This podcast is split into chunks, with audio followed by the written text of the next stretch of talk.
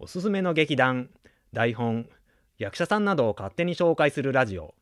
とりあえず演劇ラジオ。パーソナリティの鎌様です。皆さん明けましておめでとうございます。遠藤です。番組を始める前に注意事項があります。我々は演劇の専門家ではありません。内容についてはご容赦いただけるとこれ幸いでございます。はい。とりあえず演劇ラジオ第48回でございます。48回ですか、はい。ちょうど収録地点では年が明けて新年早々の、そうですね。収録としてはあのだいぶ久々のあの対面収録となっております、ね、遠い面なんか麻雀用語が出ましたね。そうですね。対面のうん。会社、うそうそう。実際そうあのに会って対面収録。リアルで会って。そうですね。ずーっとあのここさね数回あのリモートでお届けしてましたけれどもあのようやくスケジュールが合いましてね。雪が降りました今日は。あそうそうそうそう。寒いですね。雪の中を早々出てきていただいて。うんそうですね。あの収録日にあの大寒波がやってきましてね。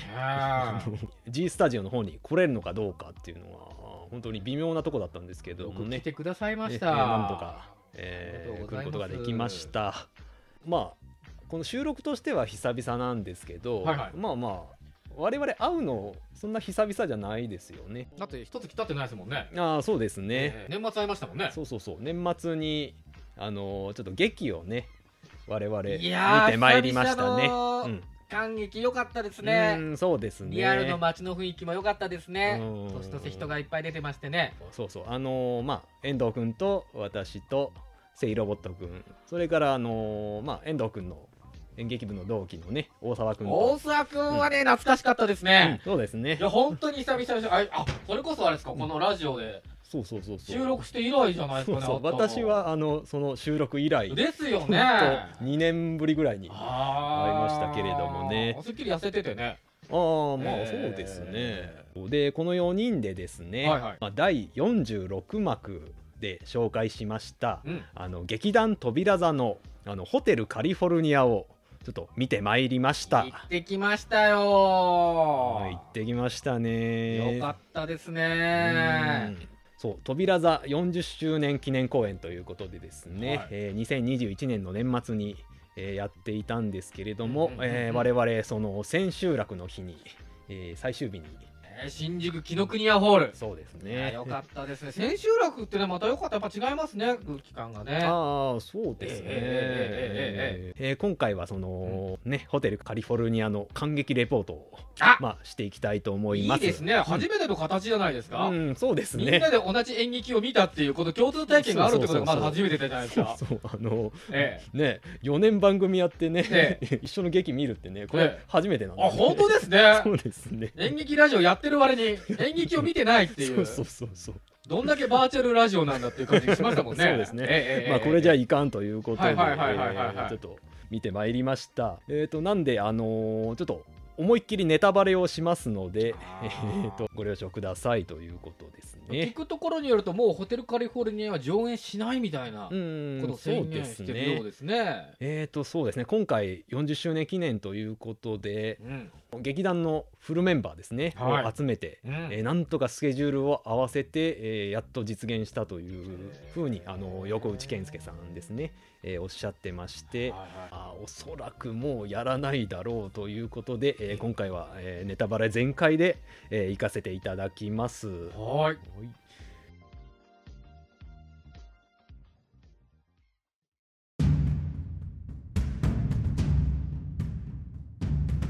うちの軍団も聞いてる。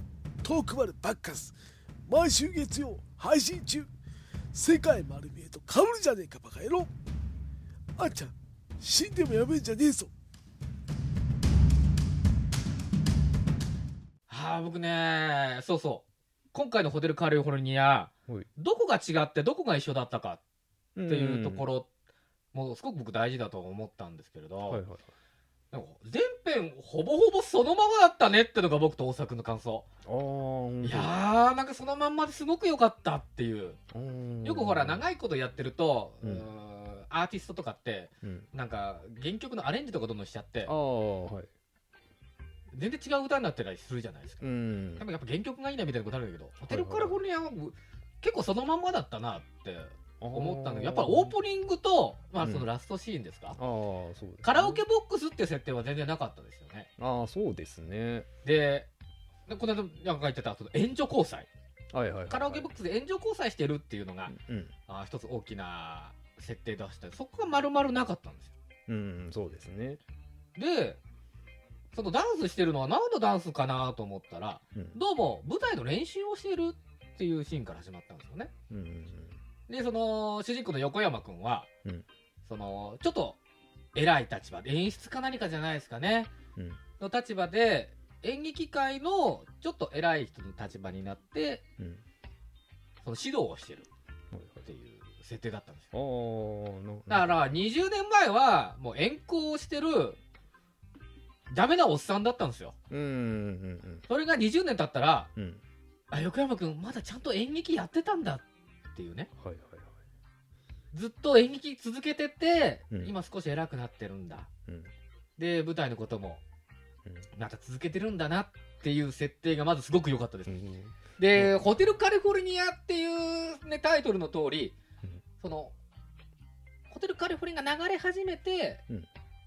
ぐわーっとこう舞台が始まるんですけれども、うん。今回はそのカラオケボックスっていう設定がなかったので、うん。音がどうやって流れるのかなっていうところは、うん。その前のラジオっていうのをやってて、あの六角誠治さんがね、うん。ラジオパーソナリティとして、うん。ラジオやってて最後のエンディングリクエストで、うん。そのホテルカリフォルニアが流れた。っていうことで、うん。そのラジオが終わると同時に幕が開きダンスが始まるっていうその構成、うん。はあなんかいいなと思って僕は聞いてましたけどね。なるほどね、うん。そういうことだったんだね、そういうことなんですよあれは。オープニングのそうそう。最初のラジオね。はい。あーいや全然遠藤君ってやっぱ私より深読みがすごい、ね。ああよかったよかった僕はねそういう話を大沢君としながら、うん。バスタ新宿に向かってましたよ よかったね横山君まだ演劇やってたんだねっつって ああだからなんかね僕そう大沢君今回ね一緒に行ってくれてうん。だから、まあ、彼なんか結構やっぱりまだ演劇界にいるじゃないですかうん。横山君ほどまだ偉くなってないですよ、うん全然そんな演劇でどうのこうのっていう立場今難しいこともあるんだろうけれどもうん。要するにまだ40歳ですからうん。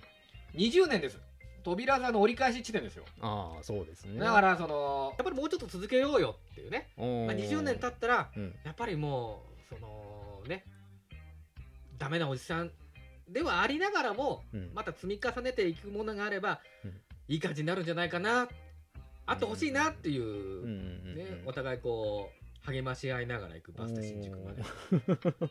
あれやね、あじゃあ遠藤君も大沢君もあのすごい励みになったと。いやもうね、だから僕らの青春そのものなんで、うん。それがねそのまんま紀ノ国屋の舞台のホールにあったんですよね、うん。いやすごく良かった。うん。ずーっと懐かしかったですもん。うん。ああそうかそうか。パパ活とかやってる場合じゃねえなと思って。ね、えー。うん腐った大人にならないようにしようと思って あれ？え遠藤君何？パパ活してるの？大変興味があってね。あの集計っていたじゃないですか。いましたね。いましたね。まあまあこれあの思いっきりネタバレしますけど、はいはい。か彼あのまあ自殺をしてしまうんですよね。そうなんですよ、うん。彼ってなんで自殺したと思います？その質問はうん鎌田先輩が大沢君に始まる前に言ってたんですよね。ああそうそうそう。なぜ彼は自殺したんだろうか。でその時はパッと答えは出なかったんですよね。うん。じゃあちょっとそれ見た後にうん。ちょっとまた話そうかって言って、うん。先輩はどうしてたと思いましたか？えっ、とねまあその集計って最後までえっ、とみんなであの河原行こうぜと。うんうんうん喋、ろうぜ、話そうぜ。話そうぜ喋ろうぜえー最後まで言ってた人なんですよね、うんでもあのみんなあの、まあ、受験があるとか、うん。うんまあ、まあその将来があるとか言って、えうまくいかなくて、うん。彼が二十歳になった時に彼は自殺してしまうと。はい。うん、でだんだん要するにその高校を卒業して、えー、と大人になっていってしまうわけですよねみんな。はいはい。でその周慶自身もあのだんだんその社会の歯車といいますか、えー、と大人社会にどんどん組み込まれていってしまう、うんうんそれが多分耐えられなかったんじゃないのかなっていうのはなるほどなるほなりたくない大人というかどうんうんうんうん。そんなのになるぐらいならまあまあ飛び降りてやるっていう。ああなるほど。私は本当そう思いましたね。ん。そうそう。そのシュウケイ君がはいギターを持ってるんですよね。はい。白衣を着てギターを持ってるというのがとても象徴的な姿。うん。でそして最後美しいセリフの後ろで、うん。ゆっくりと奥に歩いていきながら、うん。風に吹かれてスーッと消えるようにいなくなっていくんですよね。あの演出も僕は良かったですね。うんうんそうですね。静かな中でやるんだなとそうそうそう。あのーそのエンディングラストシーンがねなんだもっと大声を出すかと思ってたんですよね。そうそうそうなんですよ。よ、えう歌ってくれよって。えうんうんうん。すごい悲しい顔をしてあの、はい。叫ぶもんだと思ってたんですけどなるほどど、うん、BGM も一切かけずそうなんですよ、で静かに歌ってくれよって言ったの。このラストシーンが本当いい意味で裏切られてね。そうなんですよね。あのロッド・スチュワートの「セーリング」が流れるっていう確かにね書いてあるんですけど、うに。ん。全てのセリフがなくなって静寂があった後静かにセーリングが流れ始めるんですよね。うんうんそうですそうねかこのタイミングか。あれはちょっとこう思い返しても胸が詰まりますね。うんよかったですね。よかったです。そこはね。よかったです。うん六角誠治さんとかね、はい。あのまあ、山中隆さんとか、まあ、有名な役者さん、はい。ろいろ出ておりましたけれども、役者さんでまあまあなんか印象に残ったとかそういうやっぱ六角星さんはバンバン受けてましたね。そうですね。ドッカンドッカンでしたね。なんか普通のセリフなのになんか笑いが 起きるんですよねい人。やいや本当ですよね。うん。喋ってなくてもなんかやってるから面白かったですよね。そうですね。えやっぱね六角さんはだからそのボソボソっと喋っててもあのちゃんと声が舞台の奥まで聞こえーてきましたしええ本当にもうすぐ60歳とは思えない、ああ、うん、やっぱりあのあの第一線でやっぱり今も現役で活躍してるだけあってすごいなって思いましたね。ね。あとあとあのーなんだ幕間にさ、はい。あの山中隆さんが、うんうんうん。ちょちょっとなんかハーフタイムショーみたいな。はいやってましたねやってましたね。あのマッスルの、うん。はいはいはいは あれでなんだあのパンツ一丁になったじゃないいですか。はいはいはいはいはいはい。で 山中さんめっちゃいい体してるなああうそうムキムキでしたよね。だったよね。はいはいあはい。あの人ももう50だあぜそうなんですね、うん。へえうん。あとはあれかあの奈緒さんなおさん。奈緒さんやった中原道夫さん。うん。あのちっちゃい人。あはいはいはい女性の、うん、女性の。はいあの方まあ扉座の一番の看板女優なんですけどね。あらこんなちっちゃい人なんだって。おー。劇団のプロフィール写真だけ見ると全然わかんなかったあそうかそうん。とりあえず演劇ラジオ子供がまだ食ってる途中。え今回千秋楽だったじゃないですか、うん。うん僕らチケット手に入ったんですけど、うんはい、どんどん千秋楽にあたって評判が高まってって、うん。最終日はもうチケットなかったらしいですよ。ああ本当だけどやっぱり見たいって人もいてうん。当日券を買いに並んだ人がいましたね。でその女性が厚木高校出身なんですって。うん。OG の方。うん。覚えてませんか、お覚えとるよ、まあ、私はちょっと遠くで黙って立ってましたけれども、そうなんですね、うん。ああいう時なんかこう入ってこないんですね。入って入ってこんいかないね。あそうなんですね。えつうかあれだね。え遠藤君さよくあんなあの初対面の人にあんなグイグイいけるな、ー、いやー僕ねびっくりしましたね。やうん。っぱりね頭のいい高校なんだなと思いました。うん。めっちゃハキハキしゃべる。うん、すごい魅力的な女性でしたあねあ本当待ちながらうん「おおでもここに来れただからてよかったです」ってなんで言って。なんかすごいそのホテルカリフォルニアを楽しみにしてる人たちがいるんだなっていう話を聞けたのすごく良かったですけどね。いや僕もすごい楽しみだったので、うんだからそういう演劇を見るって多分そういうことなんですよね。うん。うんでビデオでも VR でも多分体験できないっていうのはその行くまでとかチケットを買う時とか、うん。そういうとこもやっぱり全部含めてうん。そして紀ノ国屋ホールっていうねあの場所。うん。そこにやっぱ並ぶっていうね、うん。あの体験は良かったなと思ってますよ。あれ遠藤君が言ったの言ったんだっけど演劇は体験だっつって。やっぱりえ家のテレビとかで、えー劇を見るのだけではその体験できないことがそうなんやっぱありますね。そうなんですよ、体験といえばねうん。私の隣に座った女性もねうん。今回見るの2回目だって言ってましたね。ああ本当、ええ多分ねあの喋りの感じだとね、うん。関西四国の方の出身じゃないかなと思うんですけど、うん、そっから2回も見に来てるんですよ。えー、すごいですね。すごいですね。で前回はちょっとギリギリに入っちゃったからその、六角誠治さんのラジオの部分がちゃんと聞けなかったって言って。今今回はすごく早めに入ってそのラジオからゆっくり聞きたいっつって、もう僕ら入った時しっかり聞いてましたからね。ああそうなんだ。ええ2回目ですあなたなんだ隣の席の人にも話しかけてた いや僕ねあの大体話しますね。あそう、ええ。すごいですね。そういうの僕楽しいんですよ、その辺の ええ。なんだろう私からすればその辺のその距離の詰め方がぶっ飛んでると言いますかね。これはでも僕大沢君譲りですよ。あ本当。いや僕なんかあのやっぱり高校生時代は全然引っ込み思案のああ青少年でしたから、はいはいはい。そう。僕はそれは大沢君に。うん。だから僕ね人間付き合いとかまあちゃんとしたことがないんですよ。いまだに苦手なところがあるんですけど、うん。あんまりなんかすごい無口じゃないですか。人とあんまり話すことがないんですけど。これだけ喋って。うんいやでもねすごい人と喋ることが基本僕好きなんですよ。あそう。で知らない人と話すのが特に好きで、うん。えそらまあそのうん。知らん人と話していろんな新しい情報を得るのはまあまあえ楽しいんやけど。すごい楽しいですよ。だからこんなラジオなんかやるのか思わなかったもんね。始めた頃。いいやこれやんなかったら多分分ね演劇も見に行かなかった。なとホテルカレフォルニアまたやってるのかいいなぐらいで思ってたと思うんですけど。やっぱりちょっと見に行きたいなと思いましたしね。人に宣伝しといて自分たちが行っちゃうっていうね、え え自分たちが行きたいんですよやっぱりね。うんまあまあええそうだねうん。えだから僕はその方に頼んでねあの写真も撮ってもらってうん。大沢君と私が並んで真ん中にホテルカリフォルニアのポスターですよ、うん。いい写真ができましたね。本当にいい思い出になった、ね。ええ。ほんまに仲ええな二人。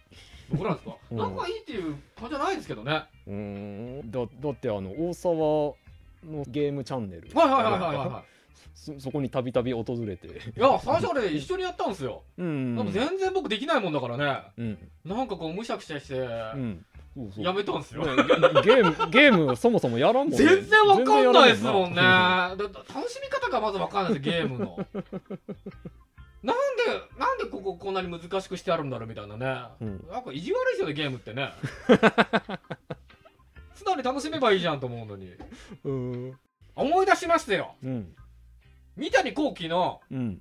NHK 大河ドラマ「真田丸」ってあったじゃないですあか。あありましたね。あれがめちゃめちゃ面白くてうん。毎週見てたんですよね、うん。日曜日の8時から。うん。いや面白かったなと思ってでも年末も終わっちゃってうん。その正月ですよ、うん。僕は大沢君と毎週お月会うんですよ。彼彼はほらうん。こっちに帰ってくるから地元にね、でその時にこう一緒に飲みながらちょっと話が盛り上がって、大沢君が YouTube チャンネルをやりたいっつって。うんゲーム配信をしたいっつって、うん。じゃあ一緒にやろうよ。うん。そしたらあ僕もちょうど日曜日の夜8時なら時間できたし。うん。1時間ねうん。今タイガー見てる時間を、うん。じゃあ今度ゲーム配信に当てるかっつって。うん。最初は一緒にやったですよ、うん。でもほらもう今年はねうん。また三谷幸喜の NHK あ大河ドあ鎌倉殿の13人ラマ始まっちゃいましたから、うん。私そんな時間はありません。見なきゃいけないからね、えー今年は無理です。今年は無理です。ずーっともう1年間ね。じゃあ今年日曜夜8時からですからね。うんそうですね。大沢君のチャンネルちょっと宣伝しといた方がいいんじゃないですかね。そうですね。ええあそうそう。そこですよね。でもちょっとズレがあるのは。僕はあのだからいろんな人とうん。こう勝手に喋るのが楽しいもんでうん。あの大沢君のねうん第1回の配信の時にうん。そのなんかプレステでこのルームみたいなの開くじゃないですか。うん。でそこに参加するとうん。一緒にゲームできるっていうそのねうん。ルームの ID を勝手に僕は掲示板にさらして、でなんかいろんな人が入ってきたら面白いなっていううん。そのハプニングを楽しもうとして勝手にやったら大沢君さすがにあのちょっと切れてましたから。なんでそんなことすんのみたいなああそういうのダメなの？と思って。あの大沢君そういうこと平気かな？と思ったら意外にそうじゃなかったちゃんとした社会人をやってんだなと思って。うん。僕あの全然知らない人に話しかけるのを楽しもうっていうスタンスでやってたら 大阪はどうも違ったなと思って。そこら辺からかな？ちょっとずれ始めたのは。ええ私はいまだにずれずれまくってる方が楽しいと思ってるんですけど あのちゃんとした番組として配信したいって場合はそういうのじゃないんだなっていうのはあの、うん。ちょっと失敗したなって僕は思ってごめんなさいっていう感じですね。はい。まあまあ あれいけないですよ。あのルームナンバーを勝手にはらあさらしちゃうとね。ああれある？多分あのゲーム嵐みたいな人がうんうんおっててさ、俺もよく知らんけど、そういう人が入ってきたら。なんか突してくるやつですよね。うんうんそうですね。楽しいじゃないですか。あのデコボコのデコの方が来るわけでしょ？うんまあ第1回目やし あの多分大沢君もなそれなりにあの準備をして気合い入ってたと思うのね。それをなんだ ID をさらされてもし嵐が入ってきたらどうすんだっていう大沢の気持ちを俺よよまあまあまあこうこんな見解ありつつもねあの遠藤君と大沢は今も仲良しですけれども、1年に一遍ぐらいですよね、うん。この間年末会った時に「明けましておめでとうございます」って。ああ言うてたな。そして良いお年をみたいなね、ええ。1年分の挨拶してきましたけれどそうもですね。ええ。紀ノ国屋ホール見れたのも僕すごく良かったです。ああ初めて行ったんですよね、えほ他の回は本屋さん。あそうですね。だけど、ええ。まあまあその 4, 4階だか5階だかに劇場がそうなんですよ。あるんですよね。そうなんですよ、で本屋さんもねさすが本が充実してますね。うんそうですね。で演劇コーナーの奥にホールがあるんですね、うんそうですね。あのえねもう演劇のコーナーの棚があるっていうね。えいやそうですよ。感動ですよねまあまあ普通の本屋さんだともう 演劇のコーナーってないですからね。何もないですよもう、で奥に入ってねそのホールに入るとうん。塚公平と井上久志のあ写真がダンと出てるわけですよ。うん。あのー塚公平のうん。熱海殺人事件、はい。あのホールで上映したんですねああそうなの？そうなんですって。うん。だからその厚木からねうん。ロマンスカーに乗っていこうぜなんて言っていうセリフも出てきましたけれど一本で来れるわけですよ。うんそして、うん。あっこでうん。高校帰りに横山君はあそうですね。熱海殺人事件を見てうん。演劇に目覚めるわけですよ。ね。おお演劇劇やるべーってう言って、そうですね。熱くなってそこに岡本とかも連れてみんなで演劇始めて、うん。でそこからもう40年。うん以上経って、うん。同じ新宿紀ノ国屋ホールでうん。舞台を演じている。うん。これも一つのドラマですよね、うん。壮大なドラマ。そうですね。脈々と受け継がれていくうん。演劇の熱、うん。いいじゃないですか。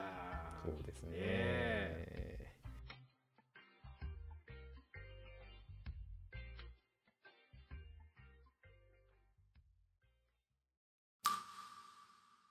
何かいい物語があってそれを語る相手がいる。それだけで人生は捨てたもんじゃない。1900海の上のピアニスト。あなたに届けたい物語がそこにある。ポッドキャスト。朗読の時間。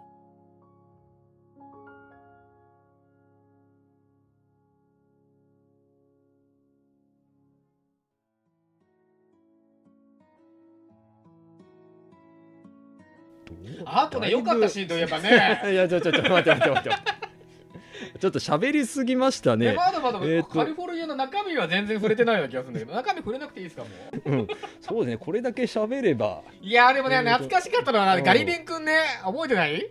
あとあのー塚公平の熱海殺人事件。木村伝兵衛部長刑事の長台詞。はいはいはい。